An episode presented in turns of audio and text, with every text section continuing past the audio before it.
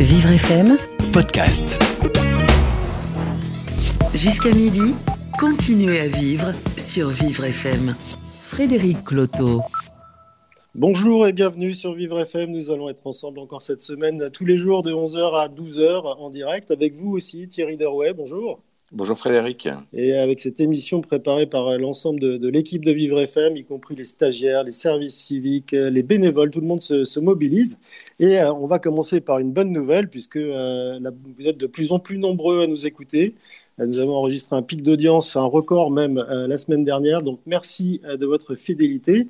Alors, à propos de nouvelles, Thierry Derouet, aujourd'hui, on se soucie euh, moins de savoir si une nouvelle est bonne ou mauvaise que si elle est vraie ou fausse dans les médias et sur les réseaux sociaux. Tout à fait. Alors, le Covid-19, on va le rappeler, il a quand même infecté au moment où je vous parle près de 725 000 personnes. Il a entraîné la mort d'au moins 34 000 personnes au sein de 177 régions du monde et au centre de toutes les attentions.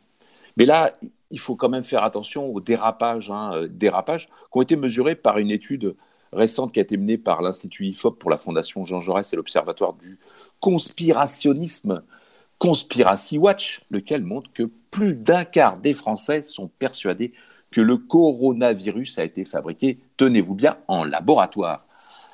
Donc, euh, quand il y a 17% des Français qui sont euh, persuadés que c'est une création intentionnelle et que ce chiffre passe à 40% pour les électeurs du Rassemblement national, on ne peut que s'en inquiéter. Donc, Frédéric, euh, devant de telles allégations, vous allez quand même avouer qu'on peut être assez inquiet pour notre pays. Et euh, alors déjà, si vous ajoutez à cela... Euh, les blagues les, blagues, qui circulent, les infos... Les, syndicats qui appellent à la grève, euh, dans les services publics, hein, ce n'est pas forcément une fake news, malheureusement. Cette mauvaise polémique sur la chloroquine, hein, qui vient d'être rappelée dans les informations, avec ces millions de Français qui savent mieux que l'OMS et mieux que le comité scientifique, qui compte notamment deux prix Nobel comment se soigner, bah là, Comment l'expliquer? Eh bien, ça sera aujourd'hui euh, tout l'enjeu de notre émission, hein, Frédéric, avec nos trois invités ce midi. Car quoi de mieux que de renforcer l'éducation sur ce sujet pour combattre ces fake news? Alors, faut-il se fier aux informations qui sont livrées par les médias et par les réseaux sociaux? Avec nous pour en parler aujourd'hui, Brian Coste de l'agence euh, Derwin, euh, Jacques Peset qui est un spécialiste du fact-checking, c'est quelqu'un qui vérifie les faits, et puis Lisa Beaujour journaliste à, France Info. Mais avant ça, on va aller voir si... Gladys a repéré des fake news dans la, dans la, revue, dans la presse pour sa revue de presse quotidienne. Bonjour Gladys. Bonjour Frédéric, bonjour à tous. Alors ce matin, on nous parle tout d'abord d'Action Solidaire avec le site Post qui nous présente ce site web mis en place pour aider les personnes qui sont face à un gouffre sans fin dès lors qu'il s'agit d'utiliser Internet sur un temps crucial et imparti tel que le confinement alors autant donner les armes aux plus numériquement démunis. Et on va pas se mentir, on sait tous qu'il s'agit de Pépé, Mémé, mais c'est surtout un Français sur cinq. Un Sinaki, solidarité-numérique.fr. Pédagogie pour utiliser au mieux les outils numériques pour simplifier l'accès aux démarches administratives. Oui, vous savez, cette paperasse qui n'existe plus que numériquement. Un numéro de téléphone également mis en place en cas de détresse face à Internet. 700 médiateurs numériques volontaires vous répondent. Une initiative importante pour Cédric O, secrétaire d'État chargé du numérique, pour qui le numérique est devenu un bien vital dans notre société. Les parents les ont réclamés. Il y aura encore plus d'heures de cours à la télé. Selon un article du Parisien, à partir d'aujourd'hui, France Télévisions enrichit son offre d'enseignement télévisé. Un programme lancé le 23 mars dernier sur France 2, France 4, France 5 et sur la plateforme éducative Lumini du CP à la terminale présentant 45 minutes de cours. Avec cette grille élargie, plus de paix à la maison, plus de plomb dans le ciboulot, tout le monde va y trouver son compte. Et Valeurs Actuelles, lui, règle son compte à lui. Philippe Poutou, incriminé dans une sordide affaire de photomontage risé des réseaux sociaux après avoir remercié les héros du quotidien pendant la pandémie. Oui, mais à l'exception des policiers. Le porte-parole du nouveau parti anticapitaliste ne tolère visiblement pas la volaille fait régner l'ordre en temps de crise sanitaire, mais par contre, il semble aisément, d'après valeurs actuelles, toujours célébrer ce qui s'apparenterait à des dealers. Tout cela d'après un photomontage publié sur son compte Twitter, et quand Castaner s'en mêle, ça donne ça. Malgré votre haine, ils sont là et n'hésiterez pas une seconde s'ils devaient vous porter secours. Voilà, ce n'est absolument pas le moment de mener une guerre de front. Philippe, les flics de France, faites-vous la paix, faites-vous des poutous. Hors fake news, mise en place de fact-checking récurrent, depuis le début de l'apparition du coronavirus, vous l'évoquiez il y a un instant, les théories du complot submergent les pensées. Libération titre Pourquoi les électeurs du RN croient que le coronavirus a été inventé en laboratoire? Théorie que défendent de nombreux Américains. Eh bien, il en va de même pour les Français. Dans une étude publiée samedi, nous dit-on, un Français sur quatre en est persuadé. Le coronavirus a été créé par l'homme. 40% en sont des électeurs de Marine Le Pen qui pensent qu'il est naturel de s'interroger sur la nature de ce virus lorsque l'on vit dans une démocratie. Des catégories précises en proie à la croyance de la théorie du complot, la jeunesse et des classes sociales les plus basses, comme l'affirme Jérôme Fourquet, directeur du pôle opinion de l'IFOP dans cette enquête de l'idée des mythes racontés par Gilbert Collard ou Marine Le Pen qui bercent les électeurs d'illusions, attisant encore plus la haine et la méfiance sur la manière dont est construit le monde moderne. La petite grippe a assez duré. Jair Bolsonaro s'est vu supprimer des tweets anti-confinement selon un récit de 20 minutes. Le président brésilien fait encore l'enfant. Il ne veut toujours pas comprendre à quel virus il a affaire à quelle sauce il risque d'être contaminé. Le chômage qui pointe le bout de son nez, c'est tout ce qui inquiète cet homme d'une grande intégrité. Si le Brésil s'arrête, nous devenons le Venezuela. Eh bien, c'est sympa pour Maduro ou Juan Guaido. On ne sait plus trop qui gouverne, qui ou quoi ou quand ou qu'est-ce dans ce chaos. Ceci étant dit, Bolsonaro a fièrement diffusé des vidéos de lui déambulant dans les rues de Brasilia, allant à la rencontre du petit peuple de vendeurs ambulants. Contraire aux règles de confinement, la compréhension des gestes barrières a décidément l'air de poser problème à des masses politiques. Et alors, comment ils apparaissent les virus sur Terre? La situation prête à la question. Une question que vous posent peut-être vos enfants entre deux parties de chat glacé dans l'appartement enfoui. Question à laquelle, si vous n'êtes pas scientifique pour un copec, vous ne sauriez répondre. Question posée par Noé, 11 ans, dans le Petit Libé. Réponse simplifiée d'un virologue et éthologue. Il n'y a pas d'âge pour apprendre. Et on termine par un chiffre, 250. Savez-vous à quoi il correspond, Frédéric? Pas du tout. Eh bien, euh, c'est le nombre d'épisodes du cultissime Striptease que nous offre gratuitement la RTBF. Merci à nos amis belges de nous divertir pendant ce confinement. C'est le journal Clubic qui s'en réjouit et nous parle du retour de ces séries du passé qui ont plus jamais, plus que jamais la côte. Euh, pour les plus jeunes générations qui nous écoutent, eh bien, Striptease, c'est un magazine débarqué de sa Belgique en France en 90 sur les écrans de France 3. Reportage du quotidien en immersion au sein de la société, des situations parfois cocasses, des personnages hauts en couleur. Il est toutefois déconseillé par les temps qui courent de visionner l'épisode du docteur Lulu, faux médecin qui pourrait faire naître des thèses conspirationnistes sur l'existence ou la légitimité du docteur Raoult d'exercer, à titre d'exemple. Voilà, c'est tout pour moi. On se retrouve demain. Belle journée. Merci Gladys, on vous retrouve demain, ainsi que Cédric O, dont vous parliez tout à l'heure, au début de cette revue de presse, qui est le secrétaire d'État au numérique et qui sera notre invité demain entre 11h et midi sur Vivre FM. Vous écoutez Continuez à vivre sur Vivre FM. Frédéric Cloteau. Alors pour l'instant, nous nous intéressons à, trier le, bon grain de livret euh, en matière d'informations qui circulent dans les médias et sur les réseaux sociaux. Avec nous pour en parler, Brian Coste. Bonjour Brian. Bonjour, enchanté. merci de prendre le temps d'être avec nous. Vous avez entendu la revue de presse de, Gladys. Alors il y avait du vrai, il y avait du faux là-dedans? Alors je suis excessivement déçu puisqu'elle a parlé de la théorie du complot euh, comme quoi... Euh, euh, tout avait été inventé et créé en laboratoire. On serait cru dans Resident Evil, la, la, saga fantastique de jeux vidéo. Et ça, c'est une euh, théorie du complot qui est très Twitter pour le coup. Et donc, du coup, j'avais envie de vous en parler. Ne vous inquiétez pas, j'ai encore au moins 8 fake news à décrypter avec vous si vous voulez. Donc, donc c'est avec plaisir. Avec plaisir. vous êtes le spécialiste justement de, ces fake news sur les réseaux sociaux. Information, communication, rumeurs, blagues, tout se mélange aujourd'hui. qu'est-ce, qui, qu'est-ce qui est le plus flagrant dans ce que vous avez repéré de, comme fake news qui circule en ce moment? Alors euh, en fait c'est assez intéressant euh, ce qui se passe euh, à l'heure actuelle puisque on va parler de Facebook, WhatsApp et Twitter. En fait les différentes fake news qui circulent déjà circulent entre ces différents réseaux sociaux donc il y a une sorte de déversement mais surtout c'est très corrélé à la plateforme et à l'âge sur cette plateforme. Donc je m'explique. Par exemple Twitter qui est un réseau un peu schizophrène puisqu'il est à la fois très adulte avec beaucoup de journalistes dont vous présents sur cette plateforme mais également très adolescent. Et nos amis les adolescents, on, jeunes adultes, ont cette tendance à propager ces fake news donc on vient de parler justement de cette fameuse théorie du complot donc évidemment évidemment, comme on se pense dans un scénario de Lost, on a envie de la partager, ça prend très bien sur Twitter. On a également eu la théorie, enfin le, la fake news sur les cours en été, comme quoi tous les cours qui n'avaient pas eu lieu euh, durant cette période de confinement serait repoussé à cet été. Donc vous pouvez imaginer à quel point Twitter s'est embrasé sur ce sujet. On a également eu, euh, et ça c'est plus intéressant d'un point de vue intellectuel, euh, des fake news par rapport au retour des animaux dans certains endroits. Je pense que vous avez vu par rapport aux dauphins qui seraient revenus à Venise, alors que non, c'était des images d'un port en Sardaigne. et c'est intéressant de voir qu'en fait Twitter, il y a beaucoup d'individus qui eux-mêmes partagent des fake news avec cette volonté d'obtenir des retweets, des mentions et des likes en fait pour favoriser leur ego.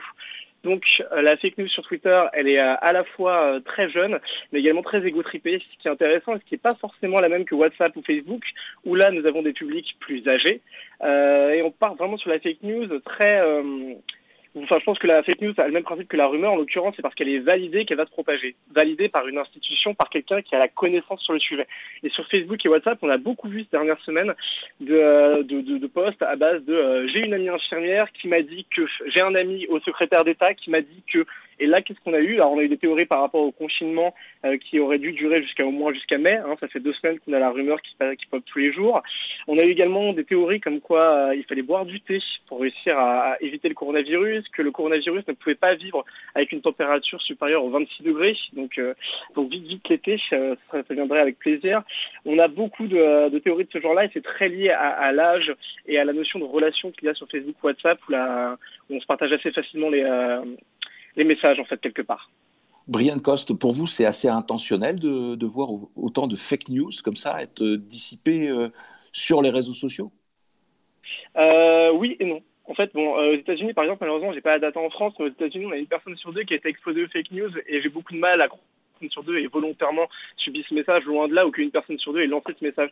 En fait, je pense que sur Twitter, qui est un réseau plus jeune que les deux derniers que je vous ai cités, il y a parfois cette volonté de, un peu égotripique, euh, égotripée plutôt, de vouloir, euh, de vouloir obtenir des mentions, de vouloir obtenir des RT sans se rendre compte de la gravité euh, de la situation. Je pense qu'il y a de ça. Après, par rapport à WhatsApp ou Facebook, on a vraiment beaucoup de messages. Euh, euh, j'ai une copine infirmière. On ne sait pas vraiment d'où ça vient, en fait. Et est-ce qu'il y a vraiment une volonté néfaste de nuire, de, de nuire euh, aux communautés? Je ne sais pas, mais en effet, ça se propage assez vite, notamment sur Twitter. Alors, les, les réseaux, un peu, ça enferme, c'est ça? C'est-à-dire que quand on est dans une communauté, ce qu'on voit, c'est que l'information relayée par sa propre communauté. Mais une information, ce n'est pas une information vérifiée. Ouais, exactement. Euh, notamment par rapport à WhatsApp, où, en fait, vous, le savez, c'est la messagerie, euh, donc un groupe de messagerie. Et en fait, c'est notamment au niveau des, groupes familiaux où on voit beaucoup en fait de, parents d'entre 50 et 70 ans qui relaient des informations qui sont un petit peu comme des chaînes mail à l'époque et qui sont pas des informations vérifiées justement. Et donc c'est pour ça l'importance de, de, suivre des comptes tels que les décodeurs ou, euh, ou, ou, AFP, qui est un compte qui vérifie en permanence toutes les fake news, pour justement réussir à démêler le vrai du faux. L'autre problème par rapport à ça, c'est que c'est que euh, notamment sur Facebook, beaucoup, là la, plus folle en date, vendredi dernier, toujours sur le complot, le mari d'Agnès Buzyn aurait été responsable du coronavirus puisqu'il avait été euh, visiter euh, des entrepôts, si je ne m'abuse, en, Chine avant le départ de l'épidémie. Donc c'est vous dire en fait à quel point ça peut aller très très loin. Et là, toute l'importance qu'il y a, c'est il y a un enjeu maintenant pour les médias et pour les réseaux sociaux de réussir à, quelque part nettoyer ces fake news pour réussir à, à clarifier la situation à tout à chacun. À ce propos, WhatsApp justement a, imaginé ou annoncé ou préannoncé euh, l'arrivée d'un bouton magique sur lequel on pourrait cliquer pour vérifier l'information qu'on reçoit. C'est crédible ça ou pas? C'est crédible, ça a demandé beaucoup d'efforts, mais c'est crédible. On sait que Facebook, par exemple, ça fait depuis 2016, euh, WhatsApp appartient à Facebook, d'où ma digression. Facebook appartient depuis 2016, en fait, à, euh, WhatsApp appartient à, à, Facebook. Et donc, depuis 2016, Mark Zuckerberg, en fait, a lancé une grande, grande, grande, grande investigation pour justement réussir à lutter contre Facebook sur sa plateforme principale, en l'occurrence Facebook, suite au scandale qu'il y a eu avec l'élection euh, américaine, si vous vous souvenez bien. Et euh, en gros, depuis cette époque, depuis 2016, donc il y a un système de ranking sur Facebook qui fait que l'information que vous voyez est validée selon la pertinence du média. Donc en fait, on va plus pousser Libération, le Washington Post que des posts d'individus non certifiés et non vérifiés d'un point de vue crédibilité. Donc on voit que Facebook a déjà eu des initiatives de ce type-là et eux, tout du moins par rapport à cette période de coronavirus, s'en félicitent. Ils sont totalement capables de mettre autre chose en place sur WhatsApp. S'ils ont la volonté, ils ont les moyens technologiques. Ce qui paraît assez dingue, c'est qu'en fin de compte, on, a l'impression que ceux qui sont sur les réseaux sociaux ont l'habitude de confondre un peu ce que l'oncle Robert pouvait raconter euh, à la table euh, le dimanche et puis euh, ce qu'un site d'information officiel, genre Libération, Le Monde ou que sais-je encore, est en capacité de diffuser. C'est quand même assez étonnant comme observation. Bah, je sais pas si c'est étonnant, mais en tout cas, c'est la preuve de la recommandation quelque part. Parce que moi, quand mon oncle Robert racontait quelque chose quand j'avais 15 ans, j'avais tendance à le croire, puisqu'il avait une autorité sur moi quelque part.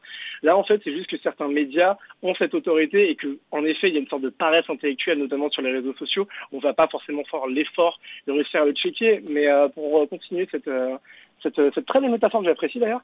Euh, en fait, il y a aussi un rôle des médias et euh, personnellement, Sud Radio, je sais pas si vous avez vu vendredi, euh, s'est permis de faire un tweet où ils ont fait un sondage auprès de leur communauté où ils posaient la question suivante qui était croyez-vous à l'efficacité de la chloroquine? Donc ils demandaient à leur communauté euh, si eux ou non ils pensaient que c'était un, une méthode efficace pour lutter contre le coronavirus. Et là, je trouve qu'il y a quand même un enjeu de la part des médias de faire de la pédagogie au sens où d'où euh, la communauté de Sud Radio est en mesure de répondre que oui à 89,7%, on pense que la chloroquine est une, une, solution. Alors que c'est quand même un débat qui est bien plus Voilà. il y a une confusion entre le média qui interroge une communauté qui pense être des experts, c'est ça? Exactement. En fait, autant en France, il y a 60 millions de sélectionneurs, maintenant il y a 60 millions de médecins, euh, ce qui est un peu flippant, si je me permettre. Comment on peut détecter, euh, on va dire, l'ampleur et la durée de vie d'une fake news? Est-ce qu'il y en a certaines qui sortent du lot euh, quand elles sont toutes petites et dont on sait qu'elles vont aller plus loin? Ou, euh, c'est vraiment totalement euh, du hasard? Je pense que euh, plus la fake news est possible, plus elle va durer longtemps. D'où le fait que on va encore popper très régulièrement des fake news sur le confinement qui va durer plus longtemps, qu'on va encore popper les, ce que je vous disais par rapport au courant d'été. Donc en fait, je pense que quand la fake news est potentiellement vraie, euh, enfin potentiellement vous avez compris, hein. euh, elle peut réussir à, rester dans le temps, mais il y a aussi la résurgence de certaines fake news, et c'est là où je trouve que c'est fabuleux, euh, au sens où WhatsApp, par exemple, j'ai reçu une fake news de la part de ma maman, pour, pour, ne pas la citer, par rapport au fait que WhatsApp, figurez-vous, allait devenir payant avec WhatsApp Gold. Or, c'est assez intéressant que cette fake news ressurgit. Pourquoi? Parce qu'en fait, c'est une fake news qui, a, qui est très très vieille pour le coup, hein, le fait que Twitter, WhatsApp, Facebook deviennent payants, c'est vraiment une tarte à la crème du social media et de la fake news. Mais pourquoi est-ce qu'elle ressurgit maintenant? Bah, Pour une raison assez évidente, de plus en plus d'individus qui sont connectés par jour sur WhatsApp, puisque du fait du confinement, les gens passent plus de temps sur la plateforme, et comme par hasard, cette fake news revient. Alors les réseaux sociaux n'ont pas inventé les fake news, il hein, faut le rappeler. Hein. Euh, souvenez-vous, parce que c'était euh, effectivement des réseaux plus ou moins complotistes. Alors, à la base, ça a été diffusé, effectivement, on a raison de le rappeler, sur Internet, mais avant, dans l'histoire, l'histoire est émaillée de, de, ces petites fake news qui fait que bah, il y a toujours euh, quelqu'un qui essaye euh, de polluer l'autre. C'est tout principe de la propagande, donc oui, sans, forcément euh, dériver du sujet, mais oui, la fake news. En fait, l'information et le pouvoir. Et donc, quand bien même l'information est fausse, certaines personnes ont tout intérêt à réussir à la diffuser pour faire croire qu'ils ont une autorité sur le sujet. Oui, donc c'est clairement un comportement complotiste parfois, mais c'est surtout très humain, mine de rien. Et l'histoire nous l'a prouvé, oui. Brian Cos, vous êtes Content and Brand Strategic Senior de l'agence Darwin. Concrètement, qu'est-ce que vous faites tous les jours? Alors moi, tous les jours, je conseille des marques euh, au niveau de leur communication, le meilleur moyen d'adresser un message à leur, euh, à leur cible, à leur audience, que ce soit via du social media, d'où mon expertise et d'où ma présence aujourd'hui, ou euh, via des prints, via des films. et là, ce temps-ci, je conseille les marques sur prendre ou non la parole pendant cette période assez compliquée. Donc ça veut dire que vous essayez aussi d'influencer, mais pas forcément de diffuser de l'information. Euh, moi, je considère que j'ai. Enfin, après, c'est mon point de vue d'un point de vue euh, strat.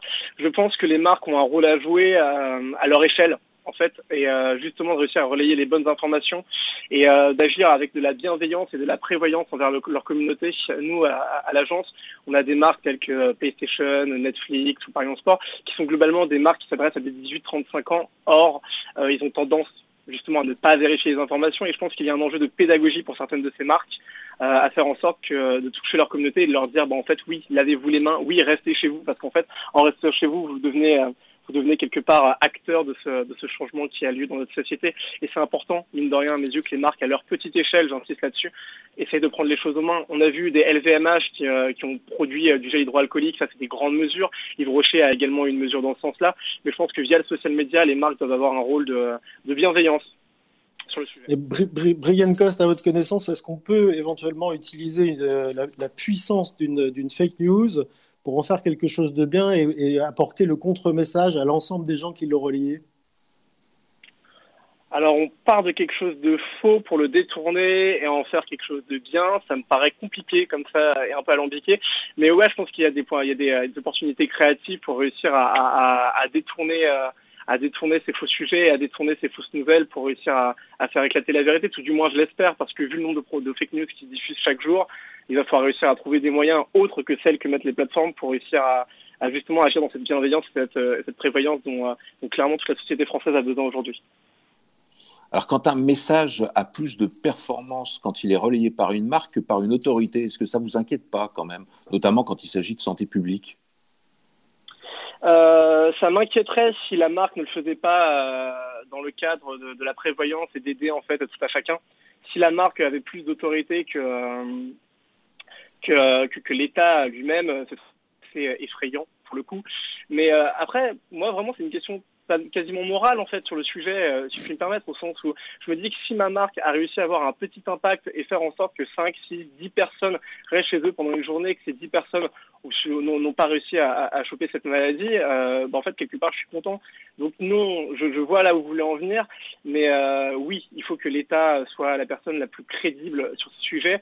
Mais oui, en parallèle, les marques ont aussi un enjeu de, de prévoyance et de pédagogie sur le sujet pour faire en sorte qu'on s'en sorte tous le plus vite possible. Donc moi je vois ça plus dans, dans une sorte de, de grand effort collectif euh, sur le sujet. Brian, Brian Cost, pardon, le, le, réseau LinkedIn a l'air d'échapper en fait à, toutes, ces, à toutes ces, fake news. Vous n'en parlez pas du tout. Il est épargné ou, euh, ou c'est juste un réseau à part pour vous? Alors, je pense qu'il n'est pas. Alors, LinkedIn, concrètement, c'est la même. Euh, c'est un peu la même mentalité quoi, que Facebook il y a 5 ou 6 ans. Euh, c'est les mêmes formats, c'est les mêmes choses qui pop euh, sur le sur le sur le réseau. Pour être tout à fait transparent, aujourd'hui, moi je me suis euh, attaché au, réseau grand public, donc au au réseau professionnel tel que LinkedIn. Je ne doute pas qu'il y a des, des, fake news qui pop dessus, mais je ne me permettrai pas de les commenter au sens où j'ai pas forcément l'expertise dessus versus les réseaux grand public dont j'ai parlé. Alors aujourd'hui, si on avait euh, un conseil à donner euh, aux, gens qui vous écoutent là, euh, pour vérifier leurs infos avant de, avant de relayer et d'attendre des likes, parce qu'en fait, vous disiez que c'était ça, on attend le like. Qu'est-ce que vous leur conseilleriez de faire? De ne pas réagir tout de suite de... Alors j'ai dit que certains petits plaisantins, notamment sur Twitter, euh, envoyaient des fausses infos pour justement réussir à soutenir cette quête de like et de RT, mais j'espère que, que ce n'est pas que pour ça, Dieu soit loué. Alors ce que je leur dirais, euh, bah, autant on dit qu'il faut tourner cette fois sa langue dans la bouche avant de parler, là je leur dirais qu'il faut tourner cette fois ses pouces avant de partager la, la, la fake news. Euh, ça peut être très très très important.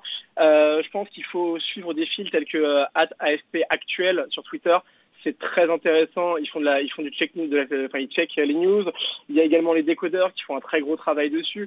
Et euh, surtout suivez des euh, des médias, euh, enfin Libération, Le Figaro, Le Monde, etc. pour donner tous les ventailles politiques français au niveau des médias, pour pour avoir les vraies informations et pas tomber dans le jeu en fait de la fake news qui souvent part d'un individu entre guillemets lambda et, ça se propage très très vite. Et le problème de la fake news, c'est que c'est que ça aide pas la situation actuelle en fait quelque part et que ça n'a strictement aucun intérêt de se faire des films comme quoi ça a été créé dans un labo ou ça n'a strictement aucun intérêt de penser qu'il faut boire du thé pour réussir à guérir du coronavirus ça n'a aucun intérêt. Il faut justement réussir à, voir le vrai du faux via des vrais sites d'information qui sont également disponibles en social media du Solway.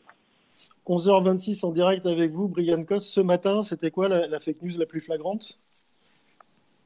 Alors euh, ce matin, qu'est-ce que j'ai vu? Ah bah moi c'était surtout celle que qu'a partagé votre euh, votre chroniqueuse juste avant euh, par rapport au fait que tout a été créé en labo. C'est vraiment quelque chose qui de tout le week-end n'a eu de cesse de revenir et qui pour moi est assez gravissime et nous fait replonger à des théories du complot qu'on avait vues notamment en 2001 après le 11 septembre ou autre et, et je trouve que c'est assez révélateur d'un climat malsain sur le sujet. Merci d'avoir été avec nous ce matin, euh, Brian Cos de l'agence Darwin, et continuez à, surveiller ces, fausses infos, puis à les partager avec nous pour qu'on en, en informe également nos auditeurs. Alerte coronavirus. Si vous avez de la toux et de la fièvre, vous êtes peut-être malade. Dans ce cas, restez chez vous. Limitez les contacts avec d'autres personnes. Appelez votre médecin. La maladie guérit en général en quelques jours avec du repos, mais si les signes s'aggravent, que vous avez des difficultés importantes à respirer et que vous êtes essoufflé, appelez le 15 immédiatement. Plus d'informations sur gouvernement.fr. Ceci est un message du ministère chargé de la Santé et de Santé publique France. Jusqu'à midi, continuez à vivre sur Vivre FM. Frédéric Cloteau. On retrouve maintenant Kevin Aubin. Bonjour Kevin. Bonjour. Alors comme euh, tous les jours, bah, vous aussi, vous essayez d'éviter les, les fake news et puis vous avez effectivement euh, trouvé un ensemble d'éléments un petit peu autour de la planète pour euh, nous informer. totalement, je vous distille de petites informations hein, qui, dont les événements se passent dans le monde. logique. On commence ce matin donc avec l'Inde. En Inde, le confinement est également en vigueur jusqu'au 15 avril prochain.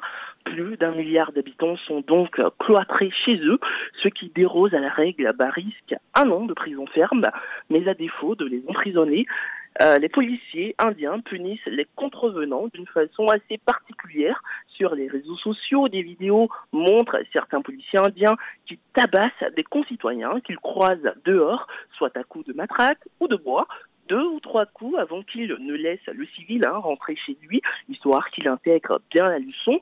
Euh, des agissements de forces de l'ordre qui semblent ne pas être condamnés par le gouvernement indien. À New Delhi, la capitale du pays, certains policiers revendiquent même cette méthode. C'est pour eux qu'on fait ça. En gros, euh, voilà, en gros, euh, ils disent on leur fout une raclée pour leur bien. Hein. L'Inde, où désormais tous les Européens présents dans le pays sont sommés de rester entre leurs quatre murs. Ils n'ont même pas le droit de sortir faire des courses de première nécessité Pourtant, les Indiens, eux, le peuvent. En fait, en Inde, les Européens sont totalement considérés comme des potentiels porteurs du Covid-19. Leur présence est devenue limite indésirable dans le pays. Alors maintenant, on passe à quelque chose de plus léger en Suisse. Alors c'est quoi cette histoire? Il y a neuf joueurs de foot qui sont désormais au chômage. C'est bien sérieux tout ça? Ouais, plus léger, je, ne sais pas. Hein. En tout cas, il s'agit des joueurs du FC Sion, un club de foot euh, suisse. Avec le Covid-19, le chômage partiel pointe le bout de son nez dans tous les domaines d'activité et même dans le foot. Le club, euh, donc le FC Sion, a demandé à ses joueurs de se mettre en chômage partiel vu la situation sanitaire actuelle, ce qui impliquerait bien sûr qu'ils ne toucheraient pas la totalité de leur salaire. La discussion s'est faite via le, la messagerie WhatsApp. Certains joueurs, dont l'attaquant Johan Djourou, ont refusé l'option du chômage partiel. Pour eux, les conditions de ce chômage partiel paraissent totalement floues.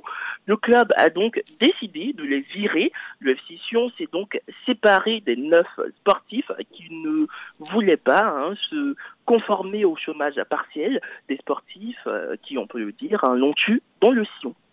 Ah, celle-là était légère. Bon, mais au Cameroun, la population s'indigne, elle, face à un acte jugé irresponsable. Oui, c'est ça. C'est une situation assez rocambolesque hein, qui s'est déroulée, sinon qui se déroule encore au Cameroun. Le président de l'Assemblée nationale camerounais, âgé de 80 ans, est infecté par le Covid-19. Il a donc été placé en quarantaine chez lui. Jusque-là, tout va bien. Sauf que ses proches et lui ne semblent pas avoir compris hein, le principe de la quarantaine, puisqu'en fait, ses proches lui ont rendu visite pour lui euh, témoigner de leur soutien. Sur une image qui euh, circule sur Facebook, on peut voir certains d'entre eux s'approcher de lui avec une désinvolture totale. Les plus soucieux ont quand même hein, enfilé des masques. Mais euh, est-on vraiment soucieux de sa santé quand on part sciemment visiter une personne infectée? Pas sûr. En tout cas, les insultes à leur encontre ont fusé de toutes parts sur euh, Facebook et sur Twitter. Inconscient, irresponsable, euh, idiot, euh, voilà, que des adjectifs sympathiques hein, écrits par les internautes camerounais pour saluer le discernement de leur président de l'Assemblée nationale et de sa famille. On rappelle que l'ONU et les experts ont annoncé que la situation en Afrique risque d'être chaotique, plus, bien plus, hein, donc, que ce qu'on connaît aujourd'hui en Europe. Ben, merci Kevin, hein. on vous retrouve demain. Et puis moi, vous m'avez inspiré une chanson, Sion, Sion, Sion, du bois. Bon, à demain. Vous écoutez Continuez à vivre sur Vivre FM. Frédéric Cloteau. Et je vous rappelle que vous pouvez retrouver l'intégralité de cette émission en podcast sur vivrefm.com et sur notre page Facebook euh, Vivre FM sur laquelle on, on, évite de mettre des fake news. On en parle aujourd'hui. Faut-il se fier aux informations livrées par les médias, par les réseaux sociaux et comment vérifier ça? Nous avons en ligne Jacques Peset. Bonjour Jacques. Bonjour, comment allez-vous? Merci, merci d'être avec nous. Vous êtes, vous, spécialiste du fact-checking. Alors, ça veut dire que vous êtes spécialiste de la vérification des faits qui sont publiés par certains grands médias, comme notamment Libération. Euh, comment on vérifie une information aujourd'hui? En fait, aujourd'hui, la, la, question qui se pose, c'est euh, surtout qu'est-ce qu'on qu'est-ce qu'on voit passer? Euh, la, la, vérification, en fait, c'est le travail de, tout journaliste.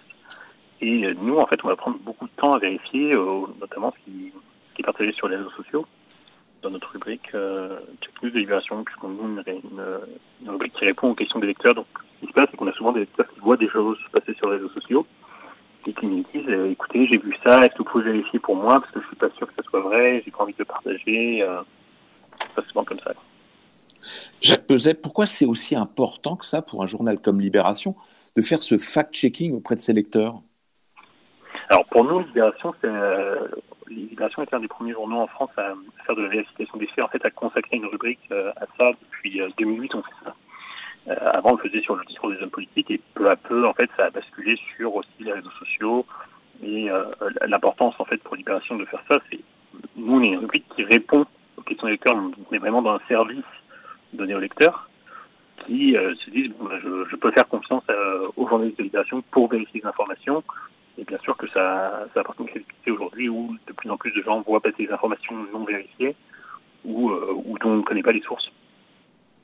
Alors pourquoi c'est si compliqué que ça que de vérifier une information, puisque visiblement les lecteurs le font pas et que c'est un service en soi? Alors c'est pas que ça soit si compliqué. En fait, il y a des choses qui sont très très faciles à vérifier et d'autres euh, et d'autres beaucoup moins. Alors ça, ça peut dépendre de beaucoup de choses. Nous, par exemple, quand on a un, un service de questions-réponses, quand il y a eu les questions euh, dans les, les, nouvelles règles du confinement, on a reçu beaucoup de questions de personnes dont le, gouvernement communique sur des règles et c'est des oui, mais est-ce que j'ai le droit de faire ceci? Est-ce que j'ai le droit de faire cela? Est-ce que euh, d'accord Alors est-ce qu'on peut aller faire du sport ou pas? À quelle distance? Et donc peu à peu, le gouvernement a précisé ensuite mais euh, il y, a cette demande de, de, des gens de pouvoir euh, mieux comprendre. Et parfois, il va passer des choses sur Internet où euh, il voit quelqu'un euh, qui se présente comme un docteur sur les réseaux sociaux, ou il dit avoir un, un oncle ou un cousin qui est ami d'une infirmière, machin. Et donc, il y a toujours cette question de se dire à qui je fais le plus confiance. Et heureusement, il y a des personnes qui continuent de douter parfois de, des informations que leur, leur transmettent des, on va dire des sources pas très, pas très fiables. Donc, c'est bien. Alors quand on voit, euh, Jacques Peset, le, le, comportement de l'ensemble des dirigeants de la planète, on peut aussi comprendre que euh, aujourd'hui, euh, bah, les lecteurs, par exemple, de Libération, aient quand même des difficultés à, s'y retrouver. Ah bah bien sûr, nous aussi, on a, du mal à, comprendre, à comprendre parfois les, les, communications du gouvernement, et c'est aussi notre travail d'essayer de, de les questionner eux pour qu'ils puissent nous apporter des réponses précises. Il y a, il y a effectivement qu'il y, y, a des zones un peu compliquées à comprendre sur, sur, sur les données, des, sur, là, sur le coronavirus, sur les données des gens qui sont infectés d'un pays à l'autre, c'est pas c'est pas compté de la même manière. Et pourtant, euh, on manque pas de faire des comparaisons entre les pays. Alors comment vous vous y prenez vous au quotidien pour faire cette vérification d'informations alors, nous, nous, notre travail, comme on, comme je dis, on, on, reçoit des questions des lecteurs, donc les lecteurs viennent, euh, viennent sur le site des personnes, posent des questions, et nous, on va aller voir que eux nous demandent. En fait, ça va à chaque fois dépendre du, sujet de la question. Quand c'est des questions qui portent sur le, le, les règles du confinement, on passe par les services de presse euh, des ministères. Quand c'est des questions sur, je sais pas, une vidéo partagée sur les réseaux sociaux, on va essayer de voir qui a été la première personne à la partager, quels éléments on peut retrouver dans la vidéo qui nous permettent d'identifier les sources, pour ensuite nous pouvoir contacter des personnes qu'on identifie ou faire appel à des experts euh, comme, comme on, a des, on a des cartes d'adresse, on a des gens qu'on connaît, des, des, gens à qui on fait confiance, à qui euh, on va poser des questions. On a vu tout à l'heure avec Brian Cos que le volume de personnes qui relayaient sans se demander si c'était vrai ou pas des choses sur les réseaux sociaux était important. Euh, vous, le, nombre de, le volume de questions que vous avez des, lecteurs, il est de quel ordre? C'est de la dizaine, de la centaine, du millier par jour? Euh, Je ne pense pas qu'on soit du millier, mais je, pense qu'on est quand même à, plusieurs centaines de questions par jour. je ne les ai pas sous les yeux là, mais en fait, comme nous, on, on voit les questions tous les jours, il arrive qu'on ait plusieurs fois la même question, c'est aussi euh, comme ça qu'on définit les priorités, mais effectivement, on est sur des centaines et des centaines de questions par jour. Enfin, on a, un volume de travail depuis, depuis cette crise coronavirus qui est, incroyable, euh, même pour l'équipe. Vous dites que pour, la, pour vérifier les faits, euh, le, fait d'avoir des, compétences linguistiques, notamment français, espagnol, allemand et anglais, euh, favorise les choses. Ça veut dire que vous allez croiser. Maintenant, les infos, elles sont mondiales et les, fake news sont mondiales. Donc, c'est ça qui vous permet d'aller croiser les, sources pour savoir d'où ça vient et ce qui est vrai ou pas bah, la, facilité qu'on a, c'est que bon, Libération, comme, comme pas mal de, rubriques de fact-checking en France, est membre d'un réseau international de, fact-checkers, ce, qui, veut dire qu'il y a des centaines de fact-checkers à travers le monde euh, qui travaillent euh, sur des sujets, et notamment sur le, coronavirus, ce qui nous emmène à, personnellement, je, parle plusieurs langues, mais parfois c'est plus simple de, de, demander à un collègue italien, écoutez, on a entendu parler de ça, est-ce que ça vous dit quelque chose à vous? Et ils peuvent nous dire, non, c'est n'importe quoi, ou attendez, je vais vous expliquer. Et, euh, on a de la chance que ce soit un réseau qui soit assez actif. Euh, au début du coronavirus, euh, on avait ce problème, dans les rédactions françaises, les gens ne parlent pas chinois, et qu'il y avait une collègue là-bas à Taïwan, enfin une journaliste taïwanaise, qui elle parle chinois et qui pouvait transmettre des informations à quasiment tous les, toutes les rubriques de fact-checking euh, du monde entier. Et ça se fait dans l'autre sens, où on peut avoir des questions des, collègues étrangers qui nous posent des questions à nous aussi, mais ça nous permet quand même de, de comprendre plus rapidement des situations que si on devait passer par Google Trad euh, ou ce genre d'application. Et Jacques Peset, est-ce que euh, malgré ces dispositions et dispositifs et compétences qui sont mises en œuvre, euh, il y a encore des, des, des, fake news qui, qui, peuvent sortir ou qui sont sortis sur, euh, sur Libération notamment, dans Libération? Bah, C'est-à-dire? Malgré, malgré, le filtre que vous appliquez au quotidien sur la, vérification des, news, il peut arriver quand même qu'un grand journal publie une fake news sans, sans le vouloir en fait. Alors, ça, peut arriver. Enfin, je, pense que les journalistes font euh, attention à, ne pas en partager. Effectivement, ça peut arriver que des, euh, des journalistes fassent des erreurs dans leurs articles, relaient une information qui n'est pas vérifiée, ou euh, là, je suis en train de vérifier une information sur un, une personne qui a été citée comme étant un médecin dans un autre journal, et parce qu'elle a un compte Twitter dans lequel elle dit qu'elle est médecin, et ça n'a pas l'air d'être vrai. J'en suis encore au stade de vérifier ce matin, mais il peut y avoir ce genre d'erreur où euh, des gens font euh, trop rapidement euh, partager des tweets, enfin des, des, contenus partagés sur les réseaux sociaux qui sont crédités comme étant de personnes se présentant comme médecins et sans forcément les le vérifier derrière. Oui, ça peut être très dangereux au final parce que si on croit que quelqu'un médecin et donne un conseil médical comme boire, du thé, nous disait Brian Cost tout à l'heure, pour lutter contre le virus, c'est quand même un peu inutile. Jacques Peset, vous êtes-vous basé en Allemagne et vous y êtes en ce moment? C'est ça. C'est ça? Comment ça se passe là-bas avec la, stratégie qui est un peu différente de celle de, la France en termes de, dépistage notamment? Bah, Les dépistages, ils en font euh, énormément selon ce qu'ils disent. En fait, euh, il, y a une semaine, ils disaient qu'ils avaient une capacité de 160 000. La semaine dernière, ils nous disaient qu'ils en avaient réalisé, euh, ils estimaient qu'ils en avaient réalisé 500 000. Donc on est sur du dépistage massif et surtout du dépistage très tôt en Allemagne, puisque les Allemands ne cesse de dire qu'eux, ils ont commencé à dépister les gens euh, dès janvier. C'est-à-dire que des personnes qui avaient été en contact avec euh, des personnes revenant de zones à risque étaient déjà testées. Et ils estiment que c'est comme ça qu'ils ont eu, euh, qu'ils limitent la case, même s'ils sont très prudents, les Allemands, dans leur communication, à dire c'est pas parce que ça se passe bien maintenant que ça peut pas que ça peut pas basculer dans quelque chose de, de pire merci pour ces nouvelles d'Allemagne. Jacques Peset, je rappelle que vous êtes spécialiste du fact-checking, et notamment pour Libération. Merci d'avoir pris le temps d'être avec nous ce matin en direct sur Vivre FM. Jusqu'à midi, continuez à vivre sur Vivre FM. Frédéric Cloteau. Et tout de suite, le bon conseil de Monsieur Moult. Bonjour Monsieur Moult. Oui, bonjour Frédéric, bonjour Thierry, bonjour à vous, qui êtes chez vous. Tout se passe bien Tout se passe bien dans le Calvados? Tout se passe bien dans le Calvados, tout le monde respecte le confinement. Bon, bah chez moi ça tousse pas mal, mais bon, on est solide et on est solide et solidaire, voilà. Bon, quel conseil avez-vous à donner alors aujourd'hui? Eh ben alors aujourd'hui, je vais vous parler d'une plateforme d'entraide qui a été mise en place pour aider toutes les personnes qui travaillent en première ligne, c'est-à-dire ceux qui nous soignent et ceux qui nous apportent nos besoins de première nécessité euh, en magasin. Le site internet en première ligne.fr, en première ligne tout attaché.fr, propose un réseau d'entraide dans la lutte contre ce fichu virus. Vous travaillez en première ligne, vous êtes soignant, urgentiste, pharmacien, vous nous apportez nos besoins en magasin de première nécessité. N'hésitez pas à demander de l'aide sur le site enpremiereligne.fr à des volontaires pour faire garder vos, courses ou faire vos enfants. Euh non, pardon, le contraire. Gardez vos, enfants et faire vos courses. La plateforme fonctionne aussi pour les populations à risque.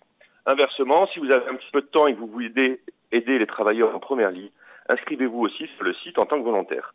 Ce site internet compte déjà 75 000 bénévoles et 95% des demandes d'État et des demandes d'aide ont déjà été résolues. Toutes les informations sont retrouvées sur le site enpremiereligne.fr et évidemment sur notre page Facebook et Twitter juste après l'émission. Voilà, c'est tout pour aujourd'hui. Retrouvez-moi tous les jours de la semaine dans Continuer à vivre pour les beaux conseils de Monsieur Moult.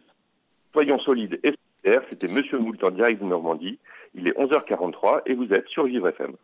Merci, Monsieur Moult. On vous retrouve effectivement demain. Restez en première ligne pour euh, trouver les, bonnes, les bonnes astuces, les bons conseils à donner à l'ensemble des auditeurs de, de notre émission. Vous écoutez Continuez à vivre sur Vivre FM. Frédéric Cloteau émission que nous consacrons euh, aujourd'hui aux fake news, ces fausses informations qui circulent, qui ont plus ou moins de crédibilité, mais qui sont parfois très très diffusées sur les, sur les réseaux sociaux notamment, mais également dans, dans les médias. Euh, nous en parlons maintenant avec Lisa Beaujour. Bonjour Lisa. Bonjour. Merci d'être avec nous. Vous êtes journaliste à France Info. Oui. Est-ce qu'aujourd'hui, vous pouvez dire qu'avec les systèmes de vérification qui ont été mis en place et que vous euh, actionnez, euh, l'info diffusée par France Info est à 100% fiable? Ah ben on essaie en tout cas. Euh, après, nous évidemment, c'est ce qu'on dit souvent, c'est parce qu'on nous reproche beaucoup, nous les médias, de diffuser une info qui n'est pas fiable, qui n'est pas vérifiée. Évidemment, on, est humain aussi, c'est vrai qu'on peut se tromper, mais ce qu'il faut savoir, c'est que nous, toujours, on vérifie ce qu'on dit. Et si jamais euh, bah, on se rend compte que finalement l'info qui était donnée euh, à tel moment, bah, c'est pas la bonne, eh bien on revient dessus et on la corrige. Donc euh, nous, on fait le maximum pour ça. À tel point d'ailleurs que là, ce qu'on fait, c'est qu'on a monté une petite équipe de fact-checking et toutes les infos qui sont données, on les vérifie avec plusieurs sources, c'est-à-dire pas uniquement les sources qui vont être gouvernementales ou les sources de l'hôpital ou les sources d'un témoignage qui dit quelque chose, mais on va les confronter pour avoir une info qui soit le maximum, enfin le plus fiable possible. Alors, les Beaujour, ça prend combien de temps de vérifier une telle information? Parce que, comme vous dites, hein, vous remontez à, la source, mais ces sources, c'est parfois très long et très périlleux de les trouver. Eh ben en fait, ouais, ça dépend vraiment des, des sujets. C'est-à-dire que parfois, on arrive sur, euh, on, se base aussi sur le, le travail d'autres journalistes, hein, parce qu'il n'y a pas que nous qui faisons du fact-checking. Donc parfois, euh, c'est des sujets où il y a des journalistes qui ont déjà euh, cité des sources, donc ça peut aller plus vite. Quand, quand rien n'a été fait, ça va dépendre. C'est très variable en fait. Parfois, on arrive à bien s'en sortir, c'est-à-dire qu'on va avoir le syndicat de l'hôpital qui va nous répondre, la direction qui va nous répondre, plus un témoignage qu'on va réussir à avoir sur Twitter, et on va pouvoir faire ça en 4-5 heures. Alors après, évidemment, il y a toute la technique à faire parce que nous, on fait des chroniques vidéo. Donc ça va prendre une journée. Et puis parfois, ça va être euh, beaucoup plus long. Par exemple, aujourd'hui, je travaille sur euh, les chiffres de la, qui ont été du nombre de morts en Chine. Euh, essayer de vérifier si les chiffres du gouvernement chinois euh, sont vraiment, enfin les chiffres officiels, ce sont vraiment les bons chiffres, puisqu'il y a des dissidents qui disent que les chiffres ont été sous-estimés. Et donc là, euh, ça prend beaucoup plus de temps, c'est très compliqué, et parfois on n'arrive même pas à dire avec certitude qui a raison. On peut simplement dire voilà les chiffres qui sont donnés par le gouvernement, voilà les chiffres qui sont donnés par les dissidents, et ce qu'on peut dire, c'est que ce ne sont pas les mêmes chiffres. Oui, parce qu'il y a beaucoup d'informations sur le sujet aujourd'hui qui sont diffusées. Alors, Là, euh, alors comment vous pouvez traiter cette information? Parce que entre l'information officielle de la Chine et puis tous ces petits tweets ou euh, partages d'informations qui, euh, par exemple, indiquent que dans une morgue, il y aurait eu plus de 9000 morts, comment est-ce qu'on peut espérer retrouver la vérité là-dedans? Eh ben, là, c'est vraiment le sujet pour nous, surtout depuis la France, le plus compliqué. C'est-à-dire qu'on n'est pas sûr de pouvoir dire euh, un jour même, hein, peut-être dans, même dans quelques années, il y a eu euh, tant de morts. Euh, ce qu'on peut dire, c'est que par exemple, moi, je suis en lien avec des journalistes sur place qui témoignent anonymement, qui témoignent de ce qu'ils disent. J'interviewe aussi des, des, gens qui connaissent très bien la Chine, des sinologues qui ont des contacts là-bas. J'essaie de recouper les informations, mais comme ça, sans pouvoir aller du tout sur place, et moi sans parler chinois, c'est vraiment le cas de figure le plus compliqué, mais je vais pouvoir en tout cas ne pas me baser uniquement sur des tweets et interviewer des journalistes sur place sous couvert d'anonymat qui en seront plus que nous. Après, là, ce qu'on va faire, c'est confronter les deux positions et confronter les deux chiffres. Et c'est pas à nous en tant que nous en tant que journalistes dire ce chiffre-là c'est le bon. c'est extrêmement compliqué. Euh, Lisa, Beaujour, Jacques Peset nous disait justement que le fait de ne pas parler la langue du, pays d'émission de, l'information était, était, gênant. Est-ce qu'à un moment, vous pouvez décider de ne pas prendre position et de dire voilà, on ne sait pas, et de le dire clairement? Euh, bah oui, ça, évidemment, ça nous arrive de le, de dire. Après, euh, on essaie quand même, nous, dans le fact-checking, de, de, de, traiter plutôt des sujets sur lesquels on va pouvoir à la fin donner une information. Euh, quand on ne sait pas, on le dit. Euh, évidemment, hein, parce que de toute façon, on on va pas inventer, mais on essaie aussi de, de prendre en ce moment carrément beaucoup de sujets en France où on va pouvoir dire à la fin, bah ça, c'est une fake news parce que nous, donc dans le fact-checking, ce qu'on essaie de faire en priorité, c'est de prendre euh, les fake news qui ont le plus tourné euh, sur les réseaux sociaux. Donc avant de, traiter euh, quelque chose, on va vérifier qu'elle été bien, qu'elle été beaucoup diffusée parce que ça n'a pas d'intérêt de, de débunker une fake news qui aura été entendue par trois personnes. Finalement, ça va lui donner plus de plus de valeur que et plus d'audience qu'elle n'en a eu. Donc on regarde si c'est quelque chose qui a été beaucoup diffusé et si on voit que c'est faux, eh ben notre objectif c'est de pouvoir le démontrer euh, et pas de dire à la fin on ne sait pas. Donc ça, ça, dépend des sujets. Après, si c'est des sujets où on ne peut pas euh, arriver euh, à trouver, à, être sûr que c'est vrai, évidemment, on va le dire aussi. Lisa Beaujour, pouvez-vous nous rappeler à quel point c'est important les faits, les faits, les faits, et de laisser tout sentiment de côté? Bah, ça, c'est ce qui est le plus important quand on, quand on fait ce, ce travail, euh, surtout dans le fact-checking, parce qu'on peut avoir des intuitions. Euh, et après, évidemment, le but, c'est pas de dire ah, ça a l'air faux, ça a l'air bizarre, c'est d'avoir des preuves. Et d'ailleurs, c'est ça qu'attendent euh, les, les téléspectateurs, parce qu'en fait, on se rend compte, nous, tous les jours, on tient un petit live, euh, on essaie de le tenir tous les jours quand on peut, vers 18h, 18h30 sur notre euh, page Facebook. Et donc, du coup, les gens nous, nous laissent leurs commentaires. Et souvent, on entend des gens dire, bah, euh, je trouve que quand même les journalistes, vous vous basez sur une parole, ou alors où sont les faits, où sont les preuves.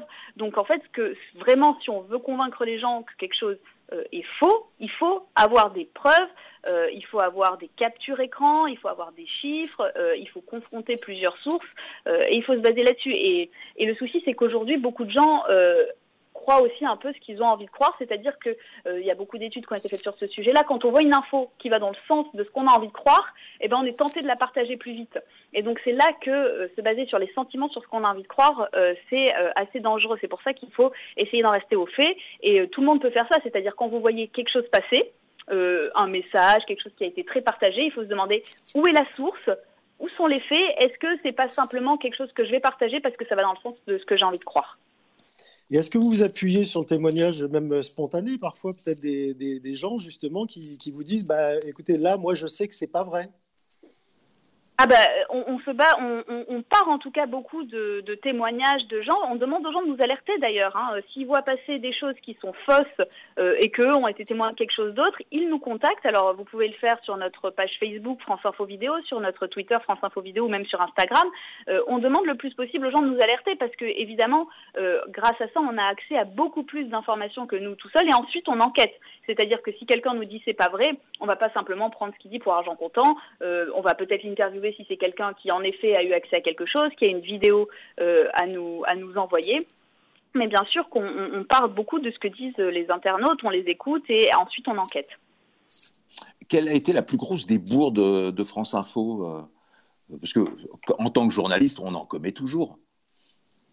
Euh, oui, évidemment. là, on, s'est, nous, on s'est beaucoup posé de questions sur le traitement qu'on a fait euh, du coronavirus, mais comme tous les autres médias, au début de l'épidémie, euh, parce que nous, en tant que journalistes, euh, on peut pas dire, bah, c'est quelque chose qui va être dangereux ou c'est quelque chose qui va pas l'être. Et donc, évidemment, on se base sur ce que disent les médecins, mais les médecins eux-mêmes, hein, face à un virus qu'ils ne connaissaient pas en fait, on, a parlé de choses sans savoir forcément. On a, on a donné la parole à des médecins et on a repris ce qu'ils disaient quand on disait que c'était une grippette, par exemple. Euh, on s'est posé la question, on s'est dit, est-ce qu'on l'a traité de la bonne manière? Mais en fait, c'est compliqué pour nous qui sommes pas spécialistes de dire, voilà, voilà ce que disent les médecins, mais nous, on pense que c'est pas ça. Évidemment, on se base sur la parole des spécialistes. Donc aujourd'hui, avec le recul, on se dit, est-ce qu'on a traité ça comme on aurait, comme on aurait dû le traiter, mais est-ce qu'on aurait pu faire autrement? Ce qu'on s'est dit, c'est qu'en tout cas, ça nous servirait euh, de leçon pour euh, les, années à venir, si des choses comme ça se reproduisent, de peut-être prendre euh, bah, plus mettre de conditionnel sur le fait que est-ce que c'était grave ou pas? finalement, on n'en savait, savait rien au début de, de l'épidémie. Et maintenant, on le sait, hélas, Lisa Beaujour, combien ça représente d'informations à vérifier chez France Info chaque jour? Ah bah, il y en a beaucoup. Alors nous, euh, notre équipe de fact-checking, on est une petite équipe euh, en télétravail de la maison. On est euh, un rédacteur en chef et trois journalistes. Donc on n'est pas du tout assez pour le nombre de, fausses infos qu'il faudrait débunker. Tous les matins, disons qu'on on en sélectionne une dizaine. Euh, et puis on se les répartit, euh, mais il y en a, euh, il y en a beaucoup beaucoup plus. On, essaie de sélectionner celles qui sont le, plus partagées, mais il y en a des, dizaines chaque jour. Hein, et puis des, tweets qui disent un peu n'importe quoi, il y en a aussi énormément. après, nous on se concentre sur ceux qui sont beaucoup repris par les internautes. Oui, vous nous disiez que ça pouvait prendre jusqu'à 4 ou 5 heures pour vérifier une seule information, donc j'imagine que vous n'avez pas le temps de tout traiter. Si vous aviez un conseil à donner là aux gens qui nous écoutent pour vérifier avant de réagir, avant de liker avant de partager, ce serait lequel? Eh ben déjà souvent c'est de taper tout simplement dans Google euh, l'information que vous allez partager parce que parfois, même assez souvent, des journalistes euh, l'ont déjà débunké. Ça peut être nous, mais ça peut aussi être un check news de Libération, euh, ça peut être l'AFP, ça peut être tous les médias. Donc déjà rien que taper dans Google cette info, vous allez peut-être tomber sur un article qui dit oui c'est vrai ou non c'est pas vrai. c'est très rapide et parfois ça peut éviter de partager une fake news. Après, on partage ou pas, comme on veut, en son âme et conscience. Merci Lisa Beaujour de, ces explications. Vous êtes journaliste à France Info, en charge notamment de la vérification des, faits qui sont ensuite cités euh, à l'antenne. Euh, bah, bonne chance parce qu'il va y en avoir encore un paquet à traiter, je pense, pour vous. Hein. Merci en tout cas d'avoir été à l'antenne de Vivre FM ce matin. Jusqu'à midi, continuez à vivre sur Vivre FM. Frédéric Cloteau. Et vous pouvez retrouver l'interview de Lisa Beaujour, journaliste à France Info, en podcast sur vivrefm.com et puis sur notre page Facebook euh, Vivre FM. Tout de suite, on va suspendre le temps et retrouver Billy Ferrand. Bonjour Billy. Bonjour, bonjour Frédéric. Ce week-end de calme absolu s'est-il bien passé pour vous?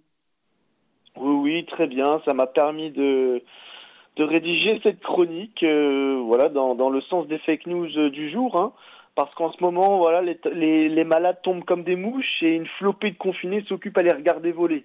Alors, pas évident pour tout le monde d'être actif euh, quand les villes se transforment en salle d'attente. Mais si les malheureux patients se retrouvent perfusés à l'hôpital, nous, nous voilà perfusés aux diverses chaînes d'information. Le ton clinique des journalistes n'arrête pas de bourdonner dans nos oreilles, euh, jusqu'à en donner des éclairs d'audition pour certains. La télévision est devenue une machine tournant à plein régime pour nous gaver comme des oies. La bouche de notre écran grouille de phrases immenses et nous fait avaler ce qu'on a du mal à déglutir. Des millions de pixels pour des milliers de morts. Telle est la télé. Et pendant que les feux de joie du coronavirus déclenchent des incendies cruels dans les poitrines des pestiférés, les fake news vont bon train et se répandent aussi vite que l'épidémie. Sauf qu'absolument tout le monde en est contaminé. Vous me direz à chaque état d'urgence ces rumeurs, les infodémies, comme on les appelle, ont décidément le vent en poupe et naviguent sans pression sur les territoires concernés par l'état d'urgence. La faute à un état de stress et de nervosité ambiant arrivé à son paroxysme. Le cataclysme sanitaire donne une multitude d'idées aux petits malins dotés d'imagination fertile, aussi insolites que ridicules, comme le témoigne par exemple cette question. Le pangolin descendrait-il de la pomme de pain Des intox comme celle-là, il y en a pour tous les goûts, comme boire de l'eau chaude pour neutraliser le virus, théorie conspirationniste comme quoi ce dernier aurait été créé au laboratoire, à noter également tous les faux emails des autorités de santé qui portent à la confusion générale, les fausses alertes de retard de livraison, les faux messages de médecins et d'infirmières en total surmenage, sans compter, et c'est le plus grave, les cybercriminels qui se frottent les mains pas avec du gel hydroalcoolique, mais en exploitant la peur pour s'infiltrer sur les réseaux informatiques et tirer profit d'un système perturbé. Enfin bon, tout est prétexte à la fraude tant qu'il y a de l'argent à se faire sur le dos de la crise. Et même si un défilé de niaiseries a le mérite de nous faire rire, la pile de dossiers aberrants a le don de nous échauffer les tympans. Elle se diffuse de smartphone en smartphone, de messagerie en mur de réseau social, souvent en toute bonne foi, mais à quoi bon alors que l'angoisse collective bat son plein, accroître les peurs en véhiculant des fausses vérités? On se demande bien quand la pandémie aura atteint tous ses objectifs. Ce qui est certain, c'est que la garce est ambitieuse et peut du jour au lendemain nous mettre la main sur l'épaule. Alors aussi bien que les journalistes, vérifions nos sources et continuons de puiser dans nos ressources en attendant la convalescence, car la vie continue. Pas de fake news dans vos mots, Billy, mais un immense talent. Euh, on vous retrouve demain pour suspendre euh, à nouveau le, le temps. Vous écoutez Continuez à vivre sur Vivre FM. Frédéric Cloto. Faut-il se fier aux informations livrées par les médias et les réseaux sociaux? On a vu euh, ce matin un peu oui, un peu non, un peu plus oui sur les médias traditionnels et carrément non sur les réseaux sociaux, hein, Thierry Darway? Tout à fait, oui. Puis il faut surtout ne pas oublier une chose, c'est que les réseaux sociaux, c'est euh, comme on l'a rappelé un peu ce matin, c'est comme un bon dîner autour d'une table. Alors c'est pas parce que on fait confiance aux uns et aux autres que pour autant il faut pas aller vérifier effectivement et retourner à la source. Et puis quelque part, partager un sentiment, c'est pas partager une information. Et ça, c'est euh, un petit peu ce qui a été rappelé par euh, nos deux journalistes qui sont intervenus ce matin et par Brian Cost, spécialiste des réseaux sociaux, qui était aussi très intéressante dans son, dans son approche de la réaction des gens sur les, sur les réseaux. Demain, on passe à toute autre chose. L'école, maintenant, elle se fait à distance, elle se fait à la maison. Euh, on a voulu traiter de ce sujet parce que ça pose un certain nombre de questions, euh, notamment euh, techniques et humaines. et on commencera, c'est ça, avec Cédric O, le secrétaire d'État au numérique parce qu'il y a des, questions qui se posent sur les zones blanches, sur l'accessibilité des services, n'est-ce pas Thierry? Tout à fait, oui. C'est vrai qu'on a oublié tout d'un coup, parce qu'on parle beaucoup d'écoles inclusives depuis depuis des mois, que bah, si cette école bascule tout de suite dans le numérique, il y a forcément des exclus. Et ces exclus, on le voit, bah, ils sont un peu partout autour de nous. Hein. Ça peut être des enfants qui sont dans des villes, ça peut être ceux qui sont dans des champs et euh, on pourra effectivement se poser la question de savoir comment euh, cette continuité bah, d'une des fonctions régaliennes de l'État, c'est-à-dire enseigner, peut arriver à fonctionner dans ce temps de euh, pandémie. Alors, on posera la question au secrétaire d'État, puis à tous nos invités. Nous aurons Alex Good qui va nous rejoindre dans cette émission aussi, une jeune fille de 15 ans qui prépare son bac français qui témoignera, un chef d'établissement, et puis des parents évidemment qui peuvent aussi à un moment être démunis. Donc, à demain, restez bien chez vous, écoutez Vivre FM comme vous le faites. Merci de votre fidélité et bonne journée sur Vivre FM. Vivre FM, podcast.